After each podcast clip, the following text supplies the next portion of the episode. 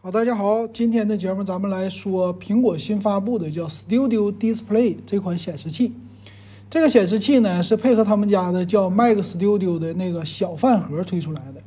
那这个显示器特别有意思啊，售价非常的贵，也不便宜。那么看一下它前面呢，说是还带摄像头，是一个一千两百万像素超广角摄像头，就可以这么说，就为了现在的上网课呀，或者是上那个网上的会议而准备的。然后并且有一个六扬声器空间音频的一个喇叭，哎，这个喇叭挺不错的哈，空间音频之前都是在他们家的耳机里边，现在呢这回显示器也带了，哎，这挺有意思。并且我们看这个外观呢，其实怎么说和华为家还很像。之前华为家的你还记得吗？有一个显示器就是这种直上直下的。咱们可以说之前那华为呢借鉴了苹果，现在呢他俩可以这么说一脉相承啊，俩人很有特色。那其实这个样子呢是苹果家自己的，之前 iMac 系列一直带这样的特色，就最早的有一代叫是 XDR 显示器吧，也是这样的啊。就是底下它是一个直上直下的底座，它没有加宽，还是那么宽，啊，这个售价特别的贵了啊！我看了是一万一千四百九十九，这售价太贵了。那看它的数字吧，他说有一个这是二十七英寸的五 K 的视网膜的显示器，然后一千四百七十万像素，这个里边的像素应该是分辨率代表的啊，六百尼特的亮度，P 三的色域。这个放在手机上并没有那么突出吧，但是放在这儿就很突出了。然后里边说了带一个叫抗反射的涂层，这个涂层呢，我觉得应该你配他们家那抹布，就是一百多块钱一块的抹布。为啥？这个反射涂层它是比较的贵的，你要是轻易给它擦掉了，那就废了。啊，它这里边还有一个叫纳米纹理的玻璃，都是和他们家上一代那个 XDR 是非常类似的。也就是说，反射性不强，就是阳光来了的话，不会给它直接反射的太反光了，你看不清。所以这块屏幕的素质还是非常的高的啊。然后前置带一个摄像头，这个摄像头呢，再加上叫音频系统，也就是麦克风了。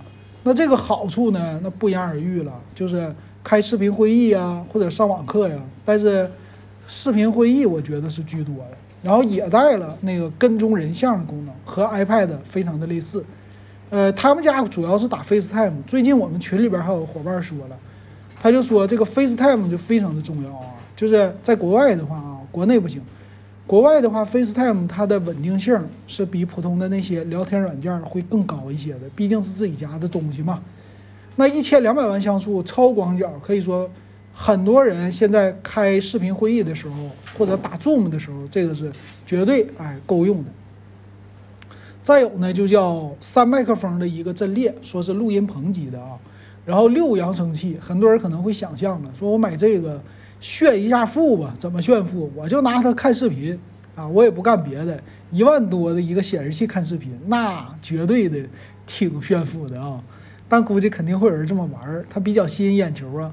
它这里也说到了，叫四个震动抵消的低音单元，然后能减少破音，还有两个高音单元，就直接增加了你的这种高亢性。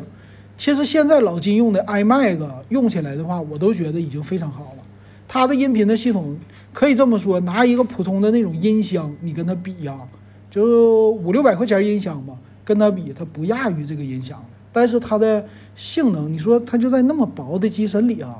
这就是挺牛的地方了，然后空间音频，空间音频之前我是感觉你说用在耳机里边，你空间音频，你耳朵你说你人你可以走啊，这个声音就在那儿，但是你说这个东西显示器它不动，你这个空间音频好在哪里？他说了是叫声声环绕，说给你有那种影院立体声的环绕的效果，但这个呢，我觉得就仁者见仁，智者见智了啊。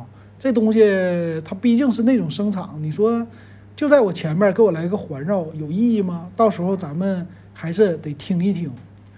那后边呢？我看到它也有 Type C 的接口啊，这个应该是雷电的，一个雷电三个 Type C。然后说充电更自由是啥意思呢？这个三个 Type C 的接口都可以充电。呃，我看看啊，它是给设备也可以连接，这个是他们家祖传的，反正就是 USB 不给你是吧？但是毕竟它是显示器啊，这个我老看错，把它当成一个 iMac，实在太像了。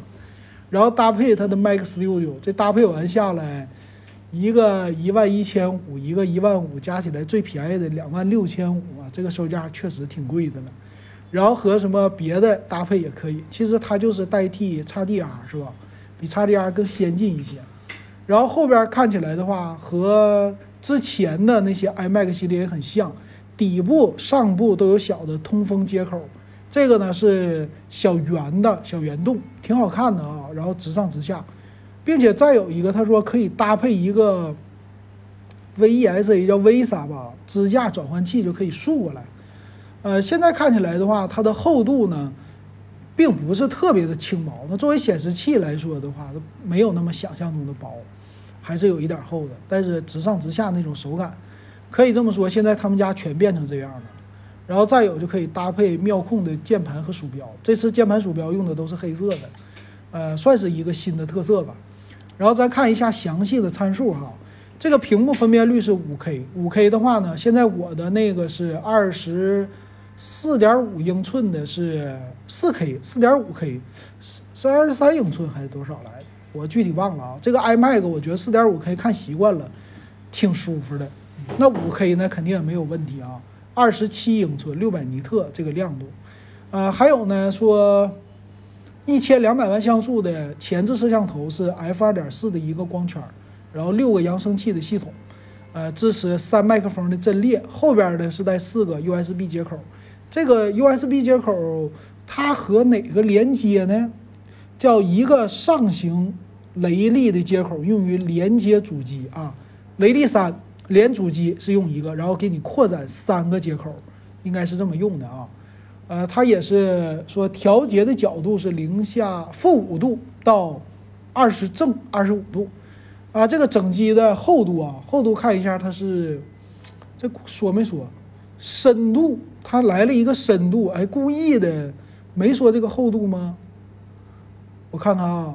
哎，官方说没说厚度？